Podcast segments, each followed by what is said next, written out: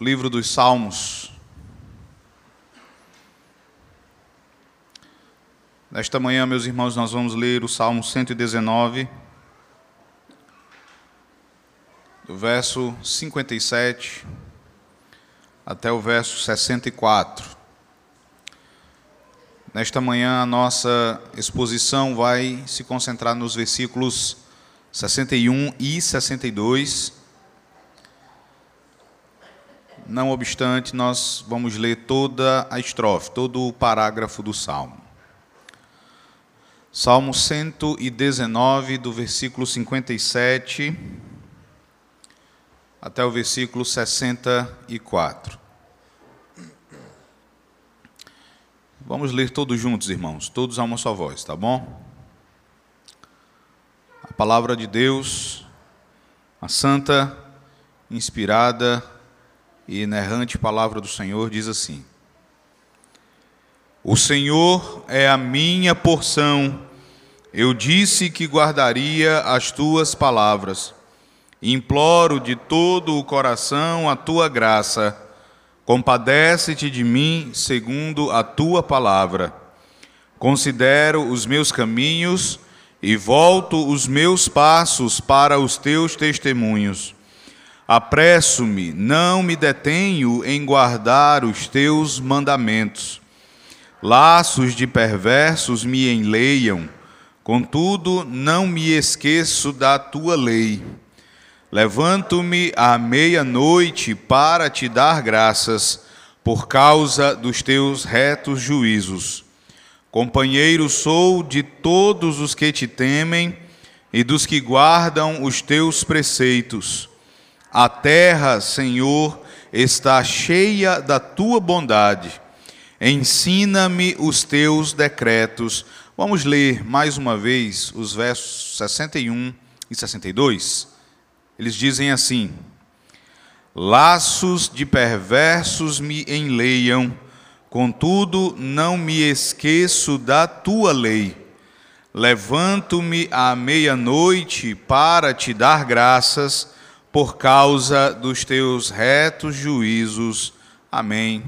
Vamos curvar as nossas frontes, meus irmãos, e vamos orar ao Senhor, pedindo por nós, pedindo para que o Senhor nos dê ouvidos que ouçam atentamente a Sua palavra, corações desejosos de ouvirem esta palavra, corações que compreendam a palavra do Senhor e anseiem por viver de acordo com o que o Senhor nos diz aqui. Vamos orar. Nosso Deus, nosso Pai eterno, nós te louvamos por esta manhã.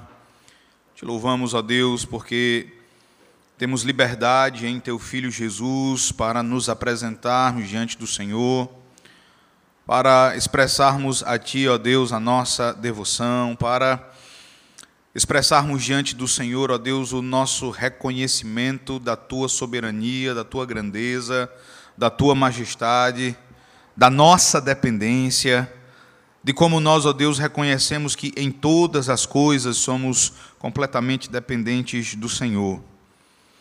Nós te louvamos, ó Deus, porque podemos ler a tua palavra, podemos buscar nela a instrução de que nós tanto necessitamos a instrução, ó Deus, de que nós tanto precisamos para podermos viver de modo santo neste mundo, para podermos viver, ó Deus, de modo piedoso neste mundo que é um mundo mau, um mundo que se opõe à tua palavra. Mas nós queremos aqui, ó Deus, reconhecer também que o nosso coração ele é naturalmente indisposto à tua palavra, que o nosso coração, ó Deus, ele também é em si mesmo limitado e raso, ó Deus, de entendimento. E por essa razão nós suplicamos que o teu Espírito, o Espírito, ó Deus, que é quem convence da justiça, que é quem convence do juízo e do pecado, que ele haja em nós, que ele, ó Deus, opere em cada mente, em cada coração, fazendo, ó Deus, com que haja a compreensão, haja o entendimento e também, ó Deus, agindo para que nenhum coração aqui nesta manhã, para que ninguém, ó Deus, dentre nós se levante contra a tua santa palavra. mas que todos nós, ó Deus, nos curvemos diante do teu querer. Que todos nós, ó Deus, recebamos a tua palavra como palavra de Deus. Ajude-nos neste sentido e também, ó Pai amado, nos conceda a graça de colocarmos em prática aquilo que o Senhor nos ensina por meio das sagradas Escrituras. Ajude-nos, ó Deus, não apenas a entender, a conhecer a verdade, mas a viver de acordo com a verdade. Em nome de nosso Senhor Jesus Cristo é que te oramos, em nome dele é que te bendizemos hoje e para todo sempre. Amém. Irmãos, nós temos observado este parágrafo do Salmo 119. Nós temos visto como o salmista Davi, ele declara a sua devoção, o seu amor pelo Senhor ele inicia este parágrafo no versículo 57 fazendo uma declaração muito interessante, no sentido de que Deus é a sua porção, Deus é a sua herança, Deus é o seu tesouro pessoal, o seu tesouro precioso. E eu volto a destacar a declaração inicial do salmista Davi neste parágrafo, irmãos, por uma razão muito simples simplesmente porque ter a Deus como a nossa porção, ter a Deus como a nossa herança, como o nosso tesouro e nosso bem mais precioso, inegavelmente é algo deleitoso. Inegavelmente é algo gostoso. É algo que é agradável à nossa alma. Não obstante, meus irmãos, isso não quer dizer que aquele que tem a Deus como a sua porção não vai experimentar nesta vida de sabores. Isto não significa que aquele que tem a Deus como seu tesouro não vai passar por provações, nem sofrerá com a perseguição e com a opressão promovidas pelos descrentes. Na verdade, meus irmãos, o fato de você amar o Senhor, o fato de você fazer de Deus a tua porção, isso por si só é algo que vai provocar os descrentes. O fato de você declarar a Deus, ó Senhor, tu és a minha porção, isso é algo ofensivo aos ouvidos das pessoas que não conhecem ao Senhor Jesus Cristo. E isso vai fazer com que elas se voltem contra você. Isso vai fazer com que elas persigam você. E é óbvio que você não deseja isso.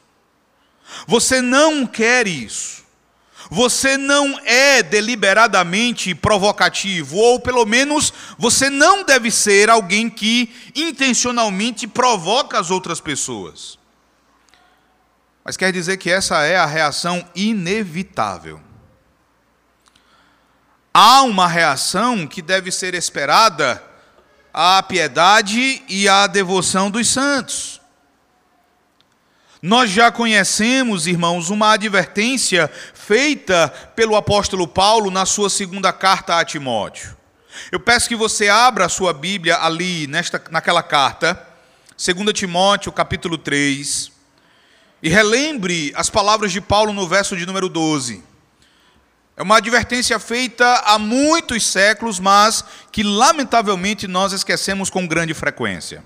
2 Timóteo, capítulo 3, verso 12. Vejamos quando o apóstolo Paulo ele vai dizer, todos juntos, irmãos, vamos ler. Ora, todos quantos querem viver piedosamente em Cristo Jesus serão o quê? Serão perseguidos. Veja, Paulo não fala de alguns apenas. Ele não diz que apenas uma parcela ou apenas um grupo dentre todos os que desejam viver piedosamente em Cristo Jesus serão perseguidos, mas ele diz que todos. Então, meus irmãos, as Escrituras vão nos ensinar que a reação inevitável à piedade, à devoção dos santos, é que os descrentes eles se voltem contra eles. Pedro também nos advertiu. Pedro nos advertiu a não estranharmos, a não nos admirarmos quando passarmos por experiências desse tipo. Abra sua Bíblia e veja na primeira carta do apóstolo Pedro. Veja o que ele escreveu no capítulo 4 e no versículo 12. Primeira carta de Pedro, capítulo 4, verso 12. Vamos ler juntos novamente. 1 Pedro 4, verso 12. A palavra de Deus diz assim: Leiamos. Amados, não estranheis o fogo ardente que surge no meio de vós, destinado a provar-vos, como se alguma coisa extraordinária vos estivesse acontecendo. Irmãos, observem bem estas palavras do apóstolo Pedro.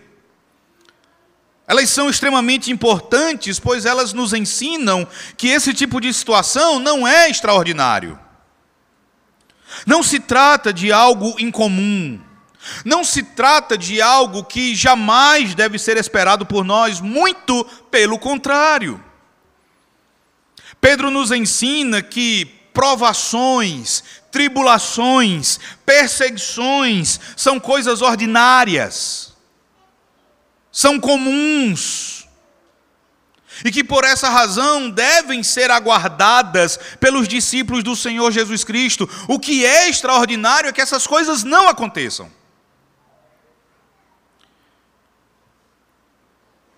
Quando nós lemos o verso 61 do Salmo 119, você pode voltar para o Salmo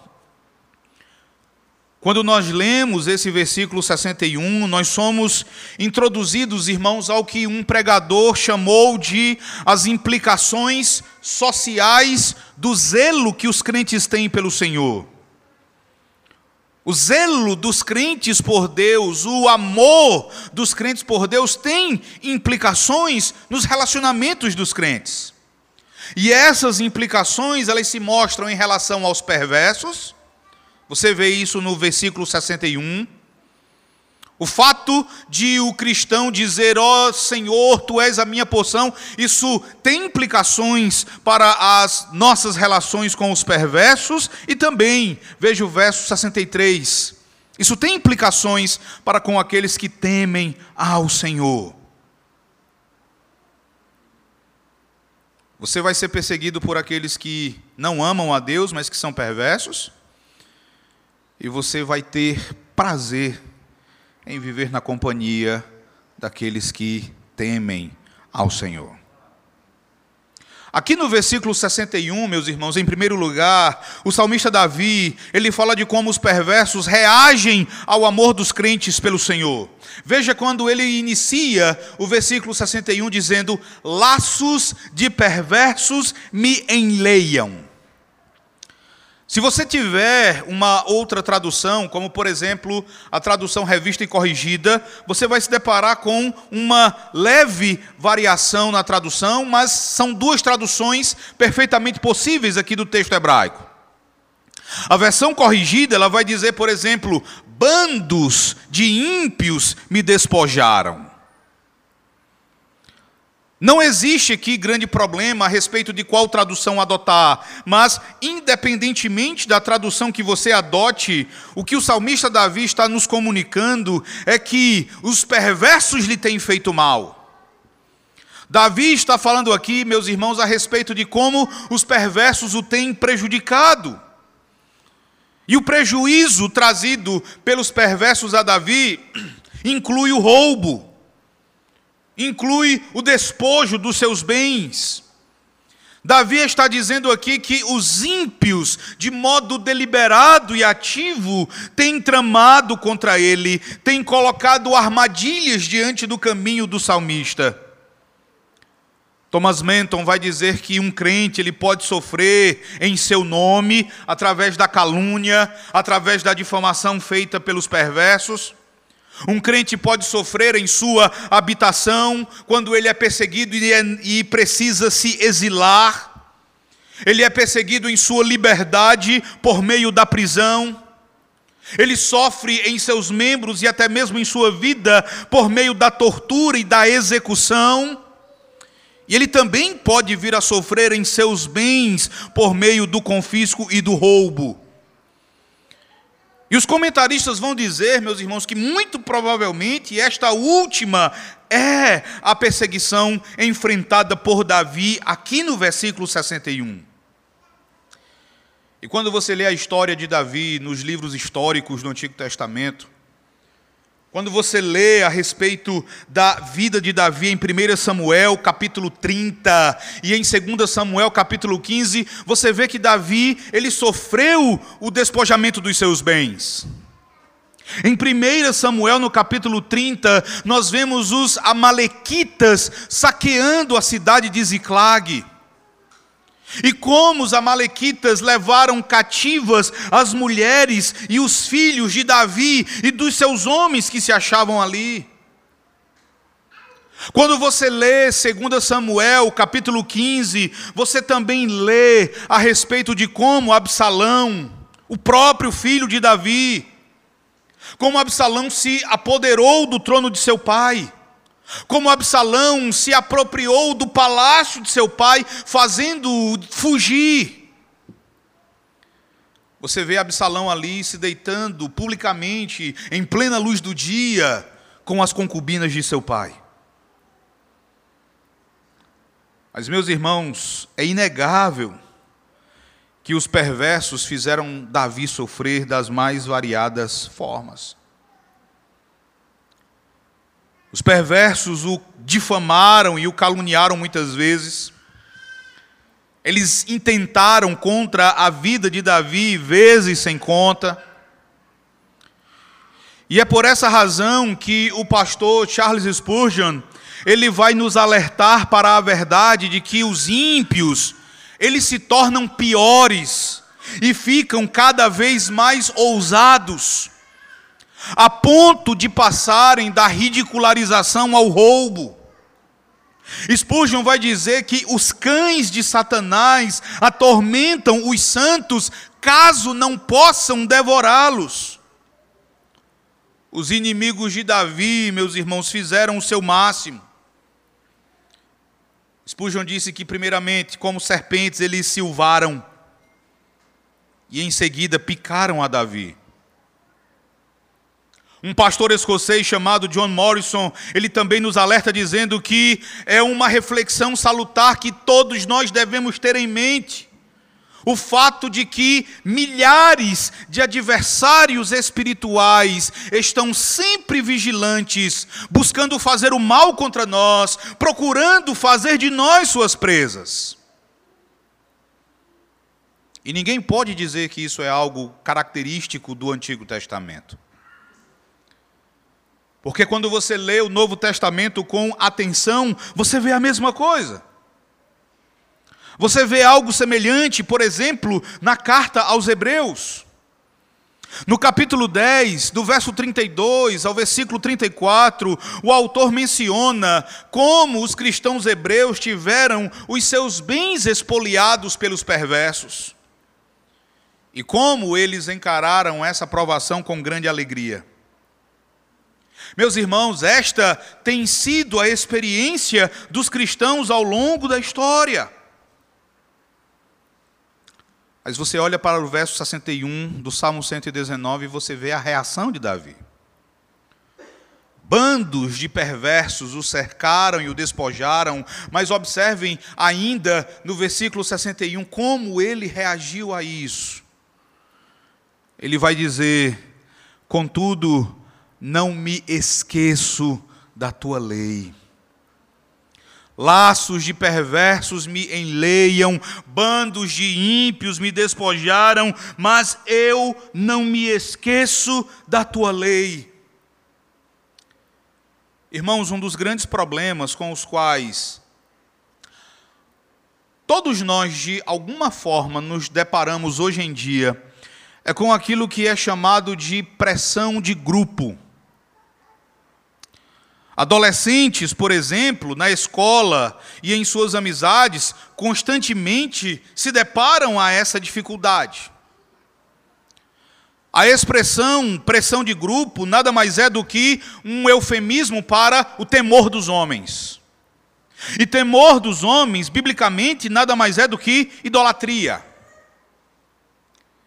A pressão de grupo se dá quando você teme tanto as outras pessoas, quando você teme tanto as opiniões das outras pessoas, o que elas pensam, que isso de algum modo molda você. As ações dos perversos têm tanta importância e tanto peso sobre você que isso vai moldar o teu comportamento. Você reage a essas situações porque você dá muita importância a essas coisas. E normalmente você reage não para viver de modo diferente, mas para se adequar. Para se adequar a essas pessoas. Isso normalmente acontece. Isso normalmente acontece com um jovem crente que começa a sofrer esse tipo de pressão e, dentro de algum tempo, está vivendo da mesma forma que aqueles que o oprimiram.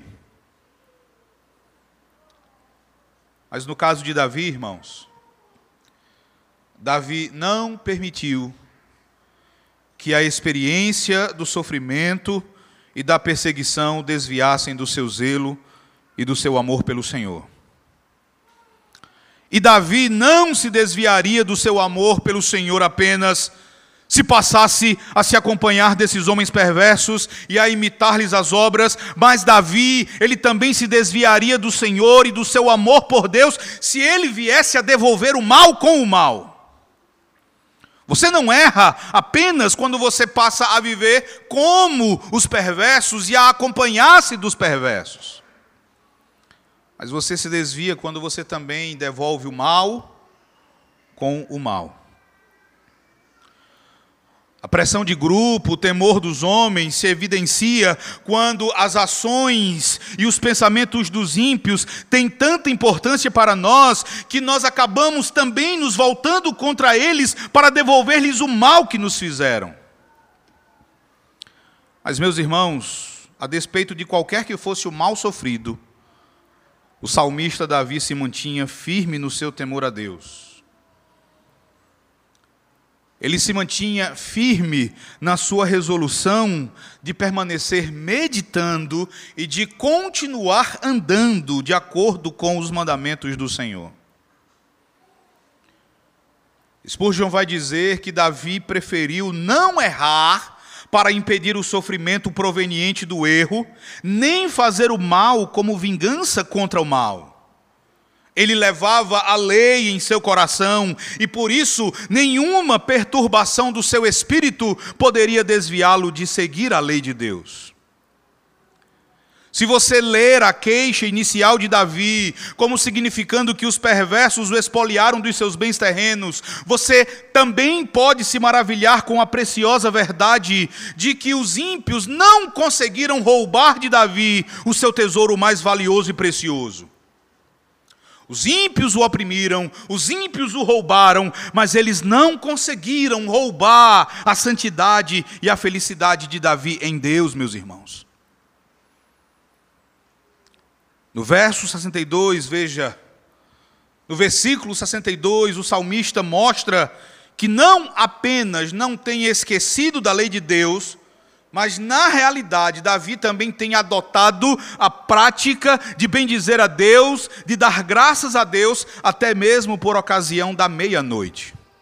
Leia comigo o verso 62, quando o salmista Davi diz assim, todos juntos: Levanto-me à meia-noite para te dar graças por causa dos teus retos juízos. Esse verso ele me humilhou. E ele me humilhou, irmãos, porque já aconteceu muitas vezes de eu me levantar à meia-noite ou mesmo durante alta madrugada mas para ver se estava tudo bem em casa, se portas e portões estavam devidamente trancados. Em muitos momentos nós nos levantamos à meia-noite motivado pelo medo de ladrões. Mas como um pastor vai dizer, pregando nessa passagem, Davi não nutria medo algum dos ladrões. Ele se erguia do leito não para vigiar a sua casa, mas para louvar a Deus. Ele diz também que meia-noite é a hora dos arrombadores. E havia uma horda de arrombadores em torno de Davi. Mas essa horda de arrombadores não ocupava o pensamento de Davi. O que ocupava o pensamento de Davi era a sua comunhão com Deus. Qual o segredo para isso? Eu creio que tudo repousa, meus irmãos, em fazermos de Deus, de fato e de verdade, não só verbalmente, não só de língua, mas fazermos de Deus, de fato e de verdade, o nosso tesouro, a nossa porção. Ora, meus irmãos, se há algo que você ama muito, se há algo que é sumamente valioso para você, se há algo que verdadeiramente é o que acalenta o teu coração, e ninguém é capaz de roubar isso de você, ainda que você venha a perder todas as outras coisas, mas uma vez que aquilo que te é tão valioso está bem guardado, você não vai se abalar nem um pouco. Se você faz de Deus a tua porção, então que bandos e mais bandos de perversos nos roubem, nos privem da nossa liberdade, nos tirem daqueles a quem amamos nesta terra. Mas se nós amamos o Senhor de verdade, se nós de verdade fazemos do Senhor a nossa porção, nada disso vai conseguir tirar a nossa satisfação em Deus. Um pastor chamado Stephen Yulle, ele coloca a coisa dessa forma, ele diz: se há alguma coisa que pode nos fazer cantar no meio da noite, é a nossa percepção de que Deus é a nossa porção. Trata-se de algo fácil? Eu sei que não é fácil. Eu não estou dizendo que é fácil. Eu não estou sequer sugerindo isso, mas, meus irmãos, isso é difícil, justamente porque o nosso coração muitas vezes insiste em se agarrar a outras coisas. É difícil porque o nosso coração muitas vezes insiste em amar outras coisas acima do Senhor. É difícil porque o nosso coração faz de outras coisas a sua porção. Irmãos, é natural que nós soframos pela ausência daquilo que amamos. Nós sofremos pela ausência do objeto do nosso amor, e quanto mais amamos, maior o sofrimento provocado pela sua ausência. As pessoas descrentes, elas não sofrem, elas não lamentam o fato de não amarem a Deus. Você não vai ver os descrentes lamentando o fato de não amarem a Deus, elas não sentem falta disso, elas não sofrem por isso. Elas sofrem, meus irmãos, pela ausência dos seus tesouros, mas o Senhor não é o tesouro dessas pessoas. Pessoas se desesperam, algumas até ao ponto de tirarem a própria vida, porque perdem as suas fortunas, perdem os seus bens, perdem os seus cônjuges. Elas amavam muito essas coisas. Elas amavam essas coisas acima de todas as outras. Então a ausência dessas coisas se tornou insuportável tão insuportável que só poderia ser remediada pela morte. Pastor Stephen Yulle vai dizer mais uma vez que uma ausência de ação de graças é um sintoma de que nós valorizamos e estimamos alguma coisa mais do que Deus. É um indicador de que nós não somos centrados em Deus, mas somos centrados em nós mesmos. É um sinal de que Deus não é outra porção. Outra coisa tomou o lugar que pertence a Ele. É por isso que isso é difícil. É por isso que dar graças a Deus, mesmo em meio a, a mesmo cercado por uma horda de ímpios, é tão difícil. Um pastor inglês do século XIX, chamado Charles Bridges, ele disse algo muito interessante. De acordo com ele, a esperança da coroa vai capacitar você a carregar a cruz e também vai ajudar você a perceber o suporte santificador como um assunto de louvor ilimitado. Esses dois versículos, meus irmãos, eles nos ensinam algumas lições muito valiosas. A primeira lição que nós podemos extrair desses dois versículos, você pode ver aí no versículo 61. Esse verso, ele nos lembra de algo, irmãos, que nós, cristãos ocidentais do século 21, nós temos esquecido. Esse versículo nos lembra de algo que nós temos esquecido, e não apenas isso, mas nós chegamos até a achar que se trata de algo absurdo. Eu me refiro à antítese entre os cristãos e os descrentes. Essa antítese ela tem sido apagada no cristianismo ocidental. Ela tem sido apagada por nós. Dificilmente nós nos vemos cercados pelos laços dos perversos. Dificilmente nós somos prejudicados por bandos de ímpios. Dificilmente somos perseguidos por eles em nossos empregos e em nossos locais de estudo. Pelo contrário, nós somos íntimos dessas pessoas. Nós saímos com elas. Nós frequentamos diversos lugares na companhia dessas pessoas. Nós até nos deleitamos nelas. E, ao menos externamente, elas se deleitam em nós também. Ao menos externamente. Pode ser que você estranhe essa minha fala e tente rebatê-la dizendo algo como: mas, pastor, nós não temos de procurar ser bem vistos por eles? Nós não precisamos ser agradáveis de modo a cativarmos essas pessoas, afinal de contas, a palavra de Deus nos diz em Atos dos Apóstolos, no capítulo 2 e no verso 47, que a igreja primitiva contava com a simpatia de todo o povo. Então nós não devemos buscar fazer o mesmo? A igreja primitiva contava com a simpatia de todo o povo, mas por uma ação extraordinária de Deus em um tempo extraordinário. Além disso, o principal interesse dos cristãos primitivos não era o ser agradável às pessoas de fora da igreja. A principal motivação dos cristãos primitivos, meus amados irmãos, era de serem fiéis a Jesus Cristo, de perseverarem na doutrina dos apóstolos de desfrutarem da comunhão uns dos outros. O que nós precisamos de verdade, irmãos, é ser fiéis à palavra de Deus. É viver de forma piedosa. É dar testemunho de Jesus Cristo em todos os lugares onde nos encontrarmos.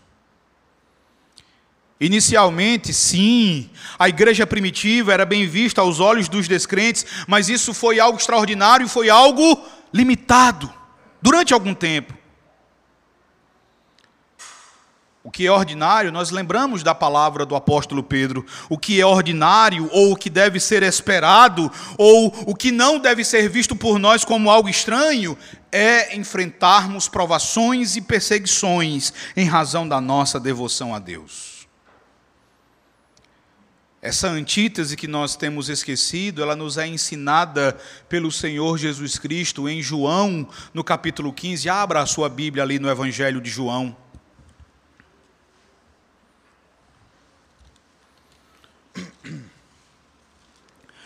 João capítulo 15. Você vai ler comigo o verso 18. Do verso 18. Dois versos apenas, na verdade. O verso 18 e o verso 19.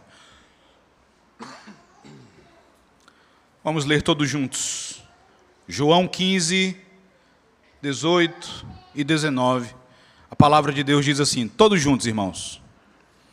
Se o mundo vos odeia, sabei que, primeiro do que a vós outros, me odiou a mim. Se vós fosseis do mundo, o mundo amaria o que era seu. Como, todavia, não sois do mundo, pelo contrário, dele vos escolhi, é por isso que o mundo vos odeia. Qual é o sentimento do mundo pelos discípulos de Cristo. É ódio. Meus irmãos, só existem duas explicações. Duas possíveis explicações para o mundo não perseguir os cristãos. A primeira delas é que Deus está agindo de maneira extraordinária quando a igreja se porta de modo fiel e piedoso, e mesmo assim o mundo nutre simpatia por isso. Isso, se, isso reside em Deus, é Deus quem está agindo de modo extraordinário. E é por isso que a igreja não é perseguida. Ou pode ser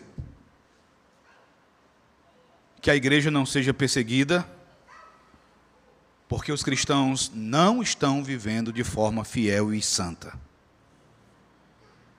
E dessa forma a antítese ela é anulada. Eu creio, meus irmãos, que essa segunda opção é o que prevalece no meio da igreja ocidental. Porque o normal, o esperado, é que bandos de perversos cerquem os piedosos, que os persigam e que respirem ameaças contra eles. Foi assim ao longo da história. Por que, que seria diferente conosco? Ou por que, que tem sido diferente conosco?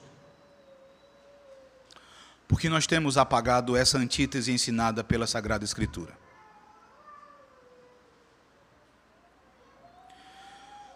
Uma segunda aplicação, meus irmãos, que nós podemos extrair deste texto,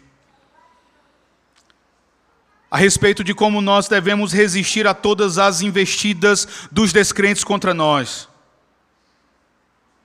Irmãos, Davi, ele era maltratado, ele era perseguido, ele era espoliado dos seus bens, mas ele se recusava a se desviar dos mandamentos do Senhor. Davi não se permitia esquecer da lei de Deus. Ele preferia sofrer e se manter fiel a Deus, a sofrer como consequência do pecado.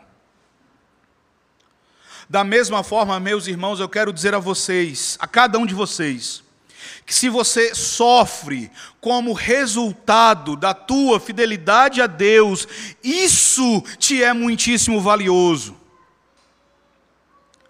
Mas se você sofre em razão de se entregar, de se render ao pecado, isso já não é de nenhum valor para a tua vida. É Pedro quem também ensina esta verdade. Abra a sua Bíblia novamente na primeira carta de Pedro. Veja o capítulo 4 e veja o que ele diz do verso 14 até o verso de número 16. 1 Pedro, capítulo 4, do verso 14 até o verso 16. Leia comigo mais uma vez Assim diz a palavra do Senhor. 1 Pedro, capítulo 4, do verso 14 ao verso 16. Leiamos.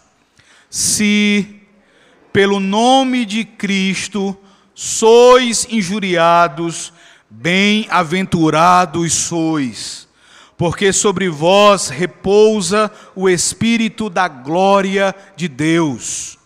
Não sofra, porém, nenhum de vós como assassino, ou ladrão, ou malfeitor, ou como alguém que se intromete em negócios de outrem. Mas se sofrer como cristão, não se envergonhe disso, antes glorifique a Deus com esse nome. Se você sofre como resultado da sua fidelidade a Deus, a palavra de Deus declara que você é, a palavra de Deus declara que você é um bem-aventurado. Agora, se você sofre porque você pratica o mal, não há nenhuma bem-aventurança nisso.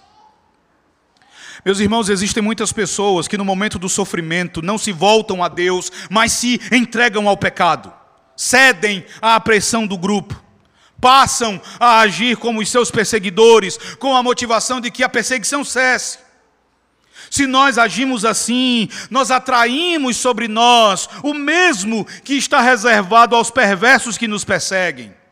Se nós agimos assim, nós nos fazemos como eles, não apenas em seu comportamento, mas nós nos fazemos como eles também em seu destino. É isso que você deseja? É isso que você quer? E por fim, meus irmãos, o que promove a nossa satisfação?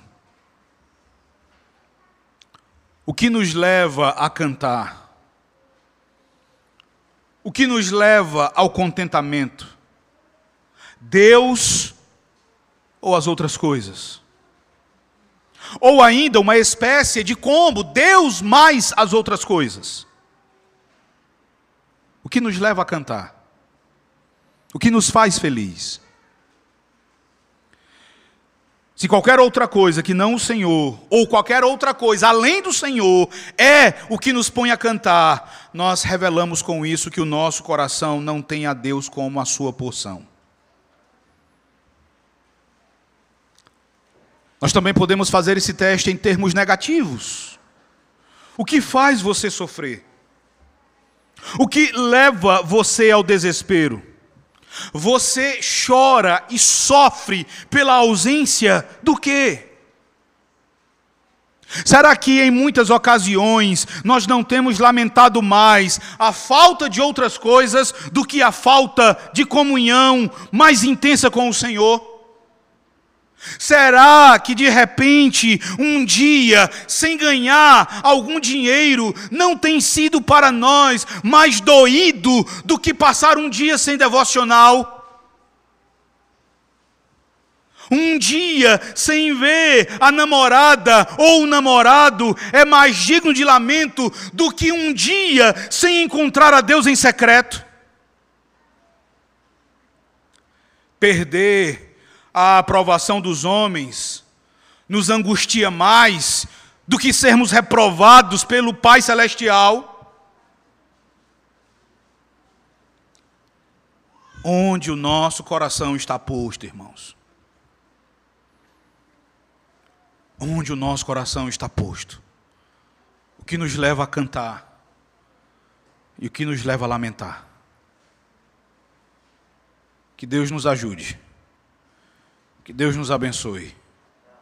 Hoje e para todo sempre. Amém.